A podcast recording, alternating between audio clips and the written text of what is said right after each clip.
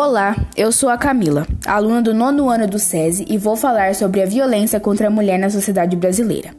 E um site de 2018 aponta que 68.811 casos de violência contra a mulher aconteceram naquele ano. No caso do estupro, foram 32.916 casos, sendo 43% das vítimas com menos de 14 anos. Os dados apontam que os estrupadores teriam laços sanguíneos ou laços de confiança com a família da vítima. Quase metade dos crimes foram cometidos por companheiros ou parentes.